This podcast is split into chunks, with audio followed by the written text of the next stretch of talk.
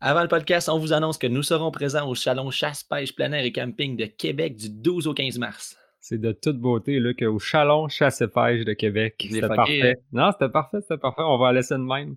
C'était parfait. On, ah, on vous attend au Salon Chasse et Pêche de Québec. Venez nous voir euh, au, euh, au, kiosque Codal. On va avoir notre kiosque cette année. Donc, vous allez pouvoir venir nous jaser puis euh, booker des cours si vous voulez venir suivre une formation avec nous. Yes, c'est parfait. Fait au Chalon, je serai avec, euh, avec Short Fishing. De mon côté, je serai au kiosque Short Fishing. Je vais peut-être me promener un peu avec Codal. Avec Short Fishing, on va faire du montage de mouches. Donc, il y a tout le temps des ateliers. Vous pouvez voir l'horaire sur Internet, sur la page de Short Fishing. Sinon, vous passez au kiosque et on s'arrange. On vous montre à faire des mouches ou on donne nos trucs. Euh, on, on partage notre expérience, en fait. Donc, soyez présents. Bon podcast, tout le monde.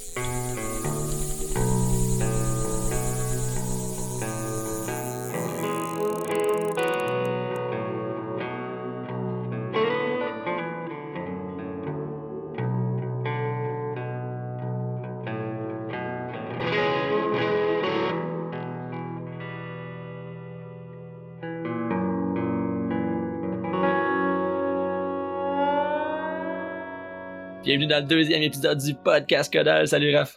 Salut Luc, comment ça va? ça va super en forme. Euh, ben, je suis au bout de cet ancêtre. On s'allonge pas.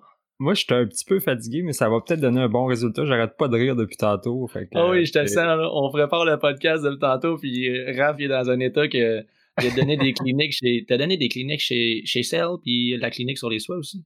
Euh, ouais, hein, c'est ça. Il y a deux jours, j'étais à Québec pour donner une formation pour les employés de chez Sale. Puis, euh, c'est ça, le lendemain, je donnais une clinique, mais à Montréal, sur les soies, euh, avec, avec l'école Codal. Donc, euh, deux grosses journées. Puis là, à soir, ben, je me cherchais de quoi faire. Fait qu'on enregistre un podcast. Ah, c'est pas super, c'est une belle activité passe-temps. Donc, qu'est-ce qui va se passer aujourd'hui? Dans le dernier podcast, on vous avait dit qu'on ferait un compte-rendu de ce qui s'est passé à Marlborough quand on avait été au Fly Fishing Show. Oui, très, très intéressant d'ailleurs. Ouais, c'était vraiment, vraiment cool. Ensuite, on y va avec cinq trucs ça nous a inspiré ça. Cinq trucs pour améliorer vos lancers. Ouais, ça, ça aussi, ça va être cool. En fait, euh, le salon nous a définitivement vraiment craqué au niveau du lancer à mouche. Puis euh, ça va être vraiment cool de voir. Euh, j'ai vraiment hâte de vous donner en fait mes trucs, puis tes trucs aussi, Luc, pour pour investir ouais, ouais. dans votre j'ai, j'ai vu que j'ai vu que tu avais des bons trucs. C'est des trucs qu'on a d'ailleurs pratiqués puis appliqués sur nous-mêmes. Ensuite, on a la question d'instructeur. On va avoir la première dans la portion Pose ta question à l'instructeur, on a notre première question qui est de Roxane Sarrazin. Roxane qui nous dit euh, comment est-ce que je calibre mon bas de ligne en fonction de ma soie et de ma mouche. Donc, Roxane, tes souhaits vont, tes, vont être exaucés. Tes souhaits vont être exaucés. On va te parler. On va vraiment couvrir de long en large ta question à la fin euh, du podcast. Donc, euh, reste en ligne. Parfait. Et on vous invite à poser vos questions aussi. Puis merci beaucoup, Roxane, pour la première, pour la première question. Donc, on a quand même un contenu assez chargé. On niaisera pas trop avec l'introduction. On se dirige vers, vers Marlborough. Donc, Raph, si je te demandais à Marlborough, la première fois quand tu es arrivé là, on est arrivé à Marlborough, qu'est-ce qui t'a frappé en premier? Qu'est-ce qui t'a marqué? Ben clairement, euh, c'est les, les, Moi, je lis des livres depuis euh, depuis quelques temps. Euh, j'ai la tête d'un livre, puis je lis du Gary Borger, du Dick Brown, du même du. j'ai consulté beaucoup de vidéos de Mac Brown sur Internet. Puis ce que je me rends compte, c'est dans le premier 15 minutes que je rentre au salon, ben qui qui donne pas une clinique dans le bassin de lancer, ben c'est Gary Borger. c'est capoté. C'est des gens qui sont très connus dans le monde de la pêche à la mouche. Donc, on avait les, personnalités qu'on suit. Donc, les, gros noms qu'on suit, qu'on a lu leurs livres, qu'on voit euh, sur les réseaux sociaux, on les suit. Puis là, moi, je suis, je suis en route, j'arrête au dépanneur, puis j'envoie ça une photo de Raph et dit je viens de voir Dick Brown. Puis moi, je c'est qui Dick Brown? c'est qui Dick Brown, Raph? En fait, pour ceux qui ne le connaissent pas, c'est euh, euh, c'est un auteur qui a écrit euh, deux livres sur la pêche au bonefish. C'est vraiment sa spécialité. Donc, Flies for Bonefish, puis Fly Fishing for Bonefish. Donc, deux très bons livres que j'ai adorés. Donc, si vous vous intéressez à, ces, euh, à, la pêche dans le sud, précisément à la pêche au bonefish, c'est deux livres que je conseille. C'est super bon. Alright. Raph, c'était comme un, enfant, il arrêtait de me dire hey, check, c'est telle personne, vous avez moi. Qui ça? ça ressemblait pas mal à, mon, à mon style. De mon côté, je dirais ce qui m'a le plus marqué de, de mon passage là-bas, c'est l'accent sur le montage de mouches. Ouais, vraiment, vraiment. On avait vraiment un salon qui avait beaucoup de monteurs de mouches. Puis j'ai eu une discussion par la suite avec Jacques Héroux. Jacques Héroux qui lui a organisé des, des fly fishing shows aussi dans Nouveau-Brunswick, ces places-là. Puis il a dit si tu veux faire un bon salon, amène des monteurs de mouches. Ça prend des monteurs de mouches, ça divertit les gens, puis ça, ça nous accroche un peu. chaque kiosque est, est un mini show. Oui, effectivement. Tu arrives au kiosque, puis c'est un spectacle en, soi. Là. Quand tu quand arrives et tu vois le monteur monter des mouches, c'est vraiment cool. Ouais, il y avait comme le, russe ou le slovaque qui faisait des, euh, des nymphes. Là. Il était carré, j'étais malade ce qu'il faisait. Très réaliste, ouais, vraiment. Très réaliste. Puis là, j'avais aussi le gars de Tightline Production qui était là, qu'on suit ses vidéos par, euh, euh, par sur la page d'Orvis qui, qui, partage ça, les, vidéos de Tightline Production. Ouais, effectivement. Un autre point qui m'a qui m'a marqué, c'est vraiment la grosseur du bassin. Euh, souvent, on fait des, on, fait un bassin à l'intérieur, on s'attend pas nécessairement à ce que ça mesure 100 pieds de long. Ben, celle-là, Marlboro, tu pouvais étirer pratiquement toute ta soie, puis euh, tu, tu, avais encore de la longueur. Ouais, puis on a vu le salon qui était construit autour du bassin. Donc, l'événement principal, le centre du salon était le bassin de lancer. Ouais, fait quand il y avait un conférencier, ben tout le monde était attiré vers lui, là, fait que ça regroupait quand même assez la foule. Là. Ouais, à s'en plein ça. Fait que ça, ça nous a marqué. Euh, les gars qui sont arrivés le vendredi après-midi, moi le vendredi soir, parce que le samedi, on était là pour suivre une formation avec la Fly Fisher Federation, qui était euh, de copier le style des meilleurs lanceurs au monde. Ouais, c'était donné par Craig Bugby puis euh, Macaulay Lord. pour ceux qui ne connaissent pas, je vous invite à aller faire une petite recherche sur Internet, mais Macaulay Lord, c'est quelqu'un que je respecte beaucoup, qui est master. en fait, les deux sont master, Craig et Macaulay. Euh, puis Craig Bugby, lui, de, son côté, il enseigne euh, à l'école de Johan Wolf. Puis euh, il est champion aussi. il a gagné des. Il est champion national plusieurs fois là, au niveau des lancers, du lancer de distance. Fait que c'est très intéressant d'apprendre avec eux. Ouais, c'était en ça, puis c'était cool. Puis en plus, c'était pas cher. Là. Ça nous a coûté cours de 50 40-50 piastres. 40-50. Autour de ça, je me souviens plus exactement, parce que je suis tellement riche que je check pas ça non, c'est ça. Euh, au-dessus de ça, oui. Puis, euh, dans le fond, euh, on copiait les styles. C'était vraiment cool comment c'était monté. On est arrivé là, puis là, il y avait plein de gens, puis ça le disait dans la description que c'était une clinique de niveau intermédiaire.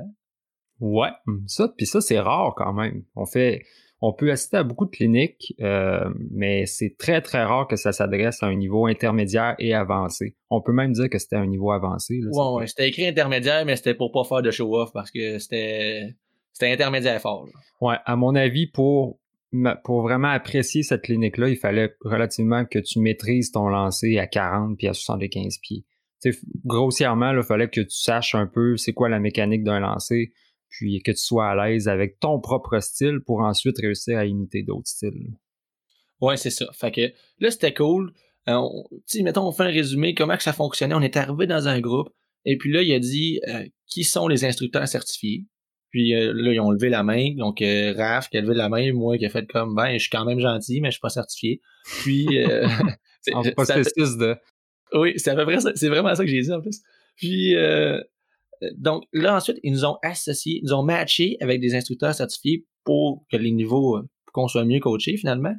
Puis on est allé, on fallait être matché avec quelqu'un qu'on connaissait pas. Ouais, ça j'ai trouvé ça cool. Ça, ça nous a sorti de notre zone de confort. Au début, on voulait, euh, on voulait se, se ensemble, mais en fait, ça a été la meilleure chose qui nous est arrivée, c'est tout simplement de se séparer vu qu'on était habitué de travailler ensemble. Ben, c'était juste génial d'aller rencontrer quelqu'un d'autre aussi. Euh, puis en plus, moi, ça me ça a fait ça m'a pratiqué mon, mon anglais. Là, fait que c'était génial. Exactement. Moi, j'étais avec une. Je ne sais plus comment elle s'appelait. Elle était super bonne. Elle lançait très bien. Puis elle connaissait ça. Là. Ça fait des beaux contacts. Je parlais avec un gars en avant. Il était capitaine. Euh, il est capitaine de bateau. Il est guide au bord rayé. Il m'a invité sur son bateau. On a parlé de bord rayé pendant une heure. C'était capoté. Puis dans le fond, on, il montrait les, les meilleurs lanceurs au monde. On prenait des notes puis on allait dehors ensuite pratiquer vite fait. C'était quand même l'hiver, là. Ouais. Quand même, un, je sais pas trop, là, c'était proche de zéro, là. Puis avant d'aller pratiquer, c'était important de, le dire, mais on faisait du pantomime. Fait qu'on imitait le mouvement en salle de classe avant d'aller le pratiquer avec une canne puis une soie.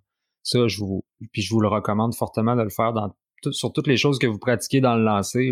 C'est super intéressant de pratiquer seulement le mouvement, pas de canne, avant de, prendre l'équipement. Très bon conseil, Raph. C'est cool. Fait qu'on allait dehors, puis là, on se filmait. Donc, j'exécutais, elle me filmait, elle exécutait, je la filmais. Et on, se comparait un petit peu. On écoutait la vidéo, puis ah, ta main aurait pu te placer de telle façon, t'aurais pu avancer ton bras, blablabla. Euh, puis on allait en dedans, et là, on en faisait un retour de groupe sur tel lancé. Qu'est-ce qui Qu'est-ce qui t'a marqué, toi, euh, quand tu te voyais en vidéo?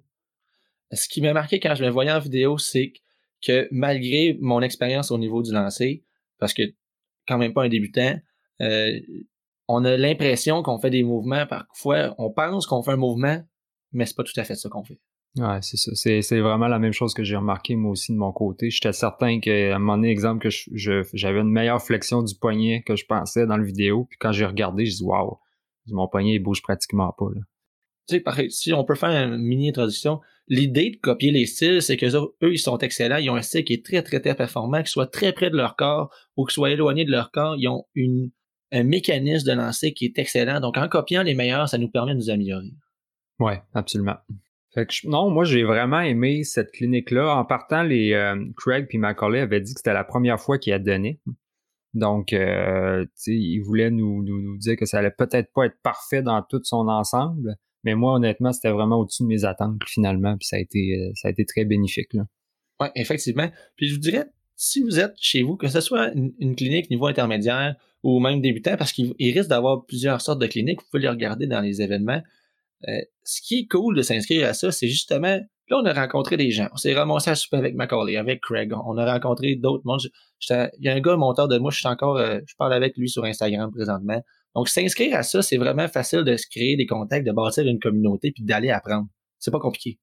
Oui, effectivement. Les cliniques qu'on parle, euh, pour ceux que ça intéresse, c'est en fait, vous allez sur le site web de la Fédération de, de pardon, Fly, euh, International Fly Fishing Federation, IFF, euh, puis, euh, si vous allez sur leur site web, vous allez pouvoir tout voir les workshops qu'il y a. Donc, la plupart du temps, c'est certain qu'il y en a un peu partout dans le monde. C'est rarement au Québec, mais une fois de temps en temps, il y en a proche de chez nous. Puis, c'est très, très intéressant de participer à ces cliniques-là. Puis, il y en a de tous les styles, puis pour tous les niveaux, que ce soit débutant à avancé. Yes, bon, mais c'est c'est à peu près c'est à peu près ce que ça ressemblait. Si on peut ajouter autrement que la clinique, parce que c'était pas juste ça, parce que à quatre, on était moi, toi, Pascal Moreau, Philippe Charon, euh, on a eu du fun solide. Là. Ouais, vraiment. Vraiment, ça a été. Euh, puis c'est un moment aussi qu'on a pour se, pour se partager des trucs aussi. Tu sais, toi, t'évolues de ton côté, moi j'évolue du mien. Euh, Philippe, il pratique ses propres choses. Puis quand on se rencontre, ben là, on compare nos styles, on compare où est-ce qu'on est rendu, puis ça peut être intéressant. Ouais, puis autrement que ça, c'est aussi un moment pour relaxer, évacuer, avoir du bon, du bon temps en chum, puis aussi de dépasser notre budget au salon. c'est absurde. ouais. ouais. Moi, je t'ai dit, je vais m'amener 150 pièces, ça va être correct, là, tu sais, ça va être correct, là. Euh, ça a pris, je n'avais même pas fait le tour au complet que j'avais plus d'argent. Ouais, moi, je J'étais arrivé dans un kiosque de livres, puis euh, le budget a sauté. Ouais, t'as acheté quoi comme livre? Euh, j'ai acheté le dernier livre de Jason Borger. Euh, que, que, que, que je, je viens d'oublier le nom, c'est bien à cause qu'on enregistre. C'est sur le lancer à une main, hein? C'est sur le casting à une main. C'est single end. C'est single end fly casting, ouais, de Jason, Jason Borger. Merci. Euh, tu vois, c'est compliqué le nom, hein? ouais, ouais, c'est ça. C'était juste une traduction de ce que j'ai dit finalement. De mon côté, j'ai acheté euh, Fly Design, Bob Popovix. OK. Ouais, toi, t'es là-dedans pas mal. Ah, moi, j'adore ça. Toutes les, les mouches, lui, c'est un, c'est le king. Dans le chevreuil, là, pour faire des bait fish en chevreuil, donc tout ce qu'il a d'amener, comment le travailler, quel chevreuil choisir, où le placer, comment que leur donner vie dans l'eau. Euh, ça a l'air niaiseux, là, mais travailler de la queue de chevreuil, c'est un, c'est un monde. Fait que tu utilises pas toujours les mêmes parties du, chevre, du de la queue de chevreuil pour le, les, les parties de ta mouche. Là. Pas du plus fin au plus frisé, du plus long, euh, tu n'utilises pas ça, puis tu n'en mets pas la même densité, puis comment les placer pour créer un taper de poisson, donc qui commence plus gros au niveau de la tête, puis qui, réduit, puis comment le travailler avec ses doigts pour se donner euh, des meilleurs trucs. Tu sais, quand tu es capable d'écrire un livre d'au-dessus de 100 pages juste sur comment travailler du chevreuil, puis c'est toutes les pages tes manges, là. Ouais, ouais. Mais là, tu as de me dire qu'il y a de quoi à faire avec des queues de chevreuil frisées. Oui, vraiment. Sérieux? Ah oui. C'est intéressant parce que moi, je pensais que ça c'était pas. Euh, il n'y a pas grand-chose à faire. Les queues de chevreuil frisées vont créer, euh, vont augmenter. Mettons, tu veux faire comme la, mouche, la bulkhead. Le devant de la mouche est fait avec la queue frisée. Une bulkhead, c'est comme un, un, c'est juste un méné blanc, puis le, un méné, j'ai dit blanc, ça peut être toutes les couleurs. Puis le, le devant de la mouche, tu utilises la queue de chevreuil frisée, que tu vas juste, mettons, tu vas, tu vas l'attacher de bien droit, puis tu les bouts, tu les coupes pas, tu les laisses dans les airs. OK. Ça peut, je vais essayer de pas perdre les gens. C'est dur de parler de trucs de montage, je trouve, en, en radio. Ouais, vraiment, c'est normal. Ouais, ouais, c'est un petit peu difficile. Puis la queue de chevreuil frisée, qu'est-ce qu'elle va faire dans le devant de notre mouche? C'est qu'elle va créer euh, un. Elle va bloquer de l'eau. Donc, elle va créer une commotion dans l'eau, elle va bloquer l'eau, elle va pousser de l'eau, puis ça va faire. Euh, c'est ça qui donne l'action à notre mouche. Donc, euh, effectivement, j'ai tout le temps trié les queues de chevreuil pour pas choisir les frisées. Puis là, je me rends compte que lui, il me recommande plein de queues de chevreuil frisées. Puis comme, j'en aurais tellement eu, j'en aurais tellement eu des pas chers que j'ai passé à côté. Ouais, ouais, je comprends. C'est vraiment intéressant. Fait que j'ai acheté ça, puis j'étais un peu, j'étais un peu freak là, du, du, de la queue de chevreuil, c'est en site là. Tu vois, c'est ce que tu dis pas dans une date. ouais. Qu'est-ce que t'aimes? J'aime la queue. Puis, euh, frisé. Frisé. Oui, j'aime la queue frisée. Donc, euh, première date, je commence souvent avec ça. Ça fonctionne bien, je vous le recommande d'ailleurs. Euh, bon, ensuite de notre fin de semaine, on était craqués on s'est tous mis à lire, on s'est tous mis à se parler sur Facebook. Et puis, euh, moi et Raph, on s'est dit que ça serait cool de passer ça dans un podcast, de partager certains trucs de parce que c'est bien beau vouloir s'améliorer de notre lancée, c'est bien beau vouloir pratiquer, mais on pratique quoi? On pratique comment? Je m'enligne où, moi, là-dedans? Qu'est-ce qu'on fait pour améliorer sa technique, puis par quoi on commence? C'est, une très, très bonne question. Puis moi, j'ai la tête pleine de conseils de même ces temps-ci, fait que la seule chose que je veux, c'est les partager, puis le podcast, ben, c'est parfait pour ça. Qu'est-ce que t'en penses? Oui, puis en plus, on était bien parti avec nos lectures de livres. Donc, le premier conseil, une présentation de Luc. Lire des livres. Ah, j'ai dit puis tu l'as dit, t'as fucké mon concept. Puis, euh, lire des livres. C'était bon pareil. On, va travailler ça. On, a quelque chose. Tu sais, c'est juste le deuxième. Là. On va devenir de mieux. Oh, ouais. On le sent, on touche à quelque chose. Donc, le premier conseil, lire des livres. Pour les raisons qu'on veut un peu mentionner. Mais lire des livres, ça va nous permettre de comprendre le mécanisme du lancer. Très important. Si vous voulez vous améliorer, il faut que vous compreniez qu'est-ce qui se passe quand vous lancez tout simplement. Puis ça, c'est logique. Oui, comment, comment faire pour corriger certaines fautes si on comprend pas vraiment ce qu'on fait parce que euh, ça fait pas si longtemps que ça que je comprends comment je lance. Ça fait peut-être deux, trois ans, oui. Il y a beaucoup de pêcheurs qui pêchent de façon intuitive, là. Puis c'est pas, c'est pas une mauvaise chose, puis c'est super bien.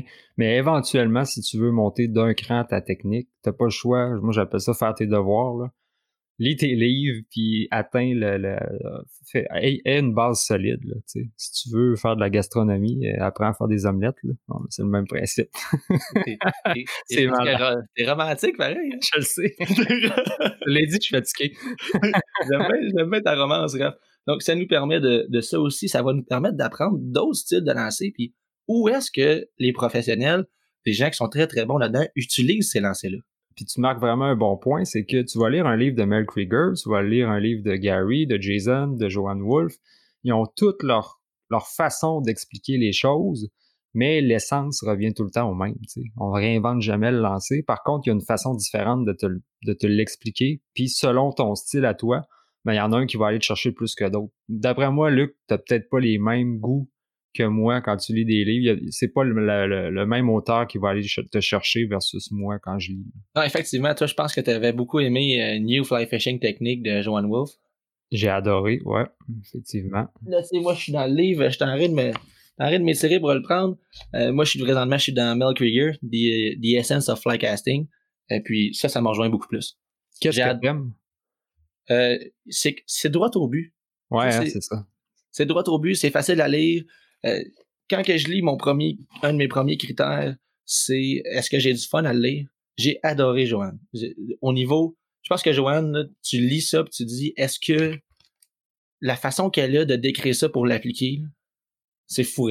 Elle a une façon de la faire qui est incroyable. par contre, j'étais pas capable de me perdre dans le livre. J'étais pas capable de. C'est très livre d'école, hein? Oui, c'est ça. Puis, tu sais, moi, je procrastinais pas mal à l'école. ben, en fait, si je pourrais donner un conseil aux personnes qui nous écoutent, qui se cherchent une première lecture, si vous êtes habile en anglais, Joanne Wolf, je pense que ça peut être un très bon livre. Jason Borger aussi. Si vous êtes plus ou moins à l'aise en anglais, je pense qu'un livre comme Mel Krieger, Essence of Flycasting, ça peut être un très bon livre parce qu'il y a moins de texte un peu, plus d'images. Puis c'est, comme tu dis, ça va droit au but. Ouais, c'est ça. Fait que c'est le défaut de lire des livres, c'est que c'est dur de trouver des livres en français. Absolument. Fait que là, j'arrête pas de dire à Raph qu'un jour on va lire du Raphaël, mais là, euh, ça va venir. Un, livre, un livre caudal. Un livre caudal à, suivre. Peut-être qu'on peut mettre ça dans, dans les projets futurs, donc je vous encourage à le lire. Euh, Et le deuxième truc, vous êtes oh! présenté par le podcast Caudal qui s'intitule qui oh! s'intitule s'intitule Pratiquer sans péché. Pratiquer sans péché, ça peut être plate. Moi, dit que c'est plate, hein? Non, c'est pas plate. J'ai pensé que ça allait être plate, par contre. Et, et voilà. C'est il faut le faire pour trouver ça le fun. J'ai vraiment pensé que ça allait être plate. Pratiquer, aller sortir dehors, aller pratiquer mes lancers, ça a littéralement amené plus de pêche dans ma vie. Wow. C'était beau, hein? Moi aussi, je suis romantique, Ouais, franchement. Là. Pour la simple. Attends un peu, je vais aller fermer mes lumières. ouais, allez, mes chandelles. Je vais t'amuser mes lumières. bon. bon, fait que euh, sur YouTube, vous verrez, va faire un striptease après, puis vous pourrez assister à ça. Donc, euh, pratiquer sans pêcher, ça allait amener beaucoup plus de, de pêche dans ma vie pour la simple et bonne raison qu'on sort dehors, on pratique 20, 30, 40 minutes. Et puis, euh, tu sais, je sais pas pour vous, là, mais moi, des fois, là, j'ai des grosses journées de job. J'ai pas nécessairement envie d'arriver puis là, je sais qu'il faut que je me fasse à souper, je sais que j'ai des responsabilités, puis de partir à la pêche à tous les soirs. C'est pas possible dans ma vie. Mais est-ce que aller pratiquer tous les soirs, c'est possible? Oui. Ben oui. Fait que ça, c'est cool, ça te permet de pratiquer. Tu as quand même une canne à mouche des mains, et puis ça prend pas de temps. Je sais pas pour toi, mais moi, ça a pas pris de temps là, que j'ai vu des résultats concrets sur mon lancer. Ouais, gardez votre canne toujours accessible, proche de vous autres, quitte à la laisser toujours dans l'auto, ou même pré-monter, casser en deux pièces, puisque ça aille plus vite. Ça va moins vous décourager d'aller pratiquer que si vous avez à la monter au complet à chaque fois. ça, ça peut, ça peut être un de mes bons trucs que j'aurais à vous donner. Euh, puis pratiquez pas longtemps, vous n'avez pas besoin de pratiquer une heure, pratiquez 15 euh, minutes. Si c'est juste 15 minutes, là, ben, je vais vous avouer que c'est 15 minutes de plus que vous avez jamais fait. En plein ça, puis ça. sais, ça nous tente pas quand on va à la pêche nécessairement de s'améliorer. Moi, quand je vais à la pêche, j'ai envie de prendre des poissons. Fait que ça, je pratique pas, je suis pas à fond là-dedans. Puis mettons, là, tu sais, c'est bien beau de dire de pratiquer. Admettons que les gens n'ont pas lu de livre. Puis euh, toi, tu dirais quoi, Raph? Tu dirais, mettons, je pratique quoi? Premièrement, faut pas que ça devienne une corvée à aller pratiquer. Fait que la première chose que je vous dirais, c'est de vous amuser quand vous allez pratiquer. Comment vous amuser? Ben, pratiquer votre précision. C'est une excellente façon de, de, de, contrôler nos paramètres, que j'appelle, de contrôler toute la, la, la mécanique du lancer. Donc, pratiquer avec des cibles qui sont prédéfinies. Vous savez qu'ils sont à 15 pieds, 20 pieds, 35 pieds. Euh, ça va vous donner une image de c'est quoi cette distance-là. Puis vous allez toujours pratiquer sur les, mêmes distances. Puis éventuellement, quand vous allez maîtriser ça, ben, vous allez pouvoir les éloigner, les bouger à gauche, à droite. Euh, fait, je vous dirais que la précision, c'est vraiment génial pour s'améliorer rapidement. Vraiment, parce que toi, tu me l'avais conseillé, je l'avais essayé. Je m'en allais à Truite de mer en Gaspésie truite de mer, on pêche ça dans de l'eau transparente. Euh, ouais. Puis, tu sais, c'est tout le temps, j'approche ça par en arrière, euh, à moitié à genoux, bien caché. C'est un lancer, puis c'est souvent, pour prendre les grosses truites, c'est un one-shot deal. C'est souvent ton premier lancer, il faut que ce soit bien placé. T'as pas quatre chances. c'est très niaiseux, mais c'est souvent le lancer à 15 pieds qui est très difficile à faire de façon très précise. oui, négligez pas le lancer à 15 pieds. La cible à 15 pieds, il faut que vous l'atteigniez. En trois semaines, j'ai presque comme trois semaines, j'étais allé pêcher à truite de mer. Puis euh, j'ai vu la différence automatiquement de la façon que mes mouches se déposaient, de la façon que mes mouches euh, ou que je, j'étais capable avec plus d'angle, plus de précision. Je fais comme OK, c'est à ça que ça sert. C'est pour ça que je pratique. Puis euh, pour, pour préciser un peu la, façon de pratiquer, si je pourrais vous donner des conseils, c'est au niveau de l'équipement, ben, c'est de pratiquer avec des cannes relativement légères. Allez pas sortir avec votre canne numéro 10 dans le gazon. Premièrement, vous allez vous brûler physiquement. Là. Ça, ça c'est pas une bonne idée. Vous allez pouvoir même vous blesser. Euh, donc, pratiquer avec des cannes légères, numéro 5, 6, même 7. Euh, c'est des belles cannes pour pratiquer. Puis, si, si possible, pratiquer avec la soie que vous allez pêcher. Ça, c'est génial. Oui, très bon conseil. Ça, puis euh, ce qu'on fait aussi, c'est qu'on s'est acheté un, ruban mesuré, un long, de comme 200 pieds. On l'étend, comme ça, ça nous permet de nous mesurer. Et ça, on, on étend ça, puis on est capable de voir on est capable de mesurer nos lancers, puis on est capable de voir comment notre soie se dépose. Est-ce que ça dépose tout croche? Est-ce que ça dépose droit? On a une ligne de référence. Donc ça, c'est bon. Euh, puis dans le processus même, filmez-vous. Oui, effectivement. Très important. Ouais, c'est on, le, on l'a dit tantôt, puis ça reste, euh, ça reste d'actualité. Si vous vous filmez, vous allez voir tout de suite vos défauts, vous allez sauver du temps. C'est sûr, c'est pas évident quand on est seul. Euh, je vous conseille d'acheter un trépied puis euh, de mettre votre tablette ou votre cellulaire dessus, puis vous allez vous. Euh, puis même si vous commencez puis vous dites ah j'ai pas vraiment envie d'investir pour tout de suite, j'ai commencé en mettant mon coton watté sur un banc de parc puis dans des estrades. A un coup qu'on se rend compte qu'on aime ça, on peut investir, mais un trépied ça va tellement bien. Puis pour les, j'en ai un trépied pour mon iPhone là, puis ça a pas coûté cher, 50-60 pièces gros max. Effectivement. Fait que ça, euh, moi je pense que ça fait un peu le tour pour le truc numéro 2. Moi je pense que c'est un bon conseil ça. Ben, c'est un bon conseil. Donc, on y va avec le truc numéro 3. Présentation de RAF. Explorer d'autres types de pêche. Et là, c'était bon, on a quasiment réussi comme faut. Euh, qu'est-ce que ça change d'explorer d'autres types de pêche? D'après toi? Euh, d'après moi, euh, ça modifie complètement notre perception de la pêche parfois. Ça nous permet, ça m'a surtout permis, je pense, d'utiliser d'autres équipements puis d'autres styles, d'autres techniques de lancer. C'est intéressant, ça, ouais. La façon que tu, que tu présentes ta mouche ou que tu ramènes ta mouche même. Ouais, effectivement. Tu sais, si on pêche la truite, on est habitué de faire euh, de, la mouche sèche, mais on va faire de la, dérive naturelle. Tandis que là, vous essayez le brochet, ben là, on strip au bout, on utilise, on va plus être dans l'action des mouches, dans, euh, où est-ce qu'on la place dans la colonne d'eau. Ça nous force à explorer d'autres sites de lancer. Par exemple, vous passez de peut-être vous tripez sur la truite en mouche sèche, vous allez pêcher le brochet. Là, je dis, ouais, mais mon brochet, il est dans 10 pieds d'eau en ce moment. Mais là, on travaille avec des soies 40. Ouais. Donc, on apprend une autre méthode, on strip notre soie complet pour la relancer. On apprend un autre mécanisme de pêche qu'on. Puis après ça, ben, c'est tellement plus facile de mélanger. D'utiliser des techniques que tu as appris au brochet à la truite, des techniques de truite au brochet. Ça, hmm. C'est infini. Si je pourrais ajouter de mon côté, ben, euh, en pratiquant d'autres espèces, vous allez affronter d'autres environnements, puis éventuellement, vous allez devoir changer votre lancer. Vous allez devoir effectuer des nouveaux lancers. C'est là que vous allez sortir de votre zone de confort. Si vous sortez de votre zone de confort, là, à chaque fois, vous allez être gagnant parce que vous allez monter dans votre apprentissage. C'est excellent, ça. C'est bon, quoi. Ben, puis, tu sais, un exemple concret, là, le pêcheur de saumon qui s'en va, ben, pas le pêcheur de saumon, mais même un pêcheur de truite qui s'en va à pêche en eau salée dans le sud, euh, puis là, il affronte le vent pour la première fois. Pas un vent de 10 km heure, un vent de 40 km heure. ouais, ouais, c'est ça. On va pêcher le bareillé, mais souvent, c'est, quand j'étais au bareillé en Gaspésie, c'est des pêcheurs de saumon majoritairement, majoritairement qui vont bareiller, puis ils ont leur canne, puis il y a un équipement qui est pas approprié, puis un lancer qui est pas approprié pour lancer dans une grosse vague, puis ceux qui sont habitués de pêcher le bareillé s'en sortent, mais pour les autres, c'est inconcevable. Ouais, soyez polyvalent. Puis n'hésitez pas à accepter euh, quelqu'un qui vous invite à, pêcher une espèce que vous avez jamais pêché. Vous allez apprendre pendant votre journée, ça va être génial. Ouais, puis j'ai pas. J'ai, on a tous déjà eu des préjugés sur des espèces. Là. moi, j'en ai eu. Puis finalement, je l'explore, puis j'y vais, puis j'ai du fun, j'aime ça. Ouais, c'est la, beauté de la pêche à la mouche, là. C'est tous des univers différents, puis tu peux te perfectionner à volonté euh, dans chaque. Donc, fait, euh, c'est c'était en plein ça pour, euh, pour le truc numéro 3. Puis le truc numéro 4, c'est ma stratégie quand que je pêche avec Raphaël. Donc, collez-vous à quelqu'un qui peut vous en apprendre. Enfin, c'était juste collez-vous. Ah, collez-vous. c'est cute. Collez-vous à quelqu'un qui peut vous en apprendre plus. Effectivement, puis, tu sais, c'est juste la phrase veut tout dire, à mon avis. Exactement. Je prends juste l'exemple de, de notre groupe d'instructeurs chez Codal. On est quoi, 14 dans ce groupe-là? Ouais on est 14, puis quand on pose des questions, euh, quand on va pêcher ensemble, l'apprentissage, ça fait tellement plus vite. Je peux même vous faire un autre exemple. Je montre, j'ai montré, il est rendu pas dans le bon, à pêcher à la mouche à mon frère. Je regarde l'apprentissage, son rythme d'apprentissage, puis comment que ça va bien, qui lui vient pêcher avec nous, qui est collé toujours avec des gens qui ont plus de connaissances, mais son apprentissage est, est incroyable.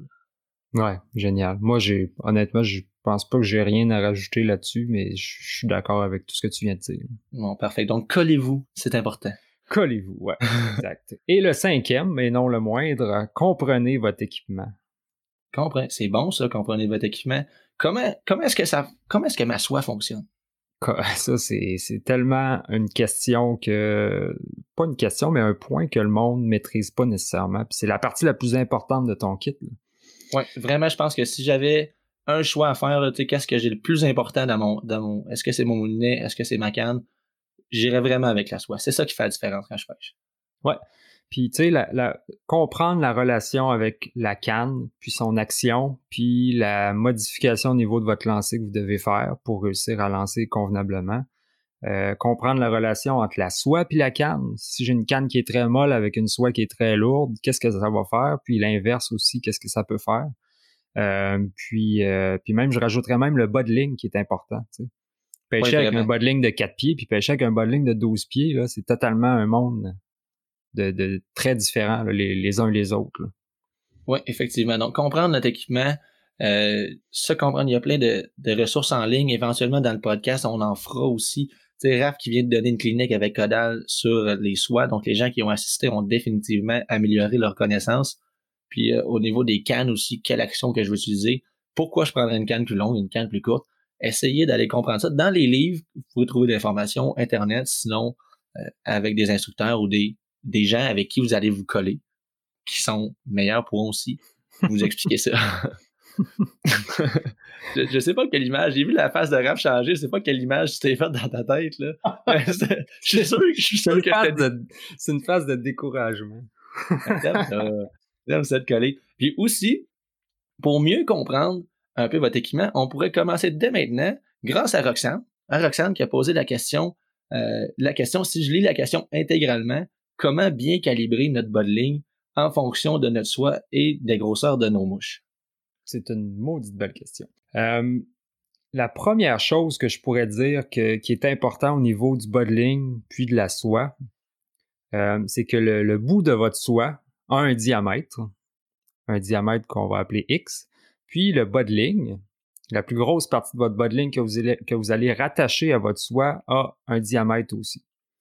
Le plus possible, on veut avoir, on veut que, que ces deux bouts, quand ils se rassemblent ensemble, ait une continuité au niveau de la transmission d'énergie. Puis, un des meilleurs trucs que je peux vous donner pour choisir le bon bas de ligne pour votre soie, c'est de prendre la soie dans votre main gauche, à peu près deux pouces du, euh, du bout de la soie, prendre la, votre main droite puis tenir le bas de ligne, puis de faire du loop à loop avec votre soie, puis de plier ça, de faire un, d'essayer de faire un U avec la moitié, euh, la U, un U. c'est compliqué, hein? c'est pas très compliqué. Ce que tu veux dire, c'est juste de prendre sa soie dans une main, prendre son bas de ligne, son diamètre de bas de ligne, et là, on les plie.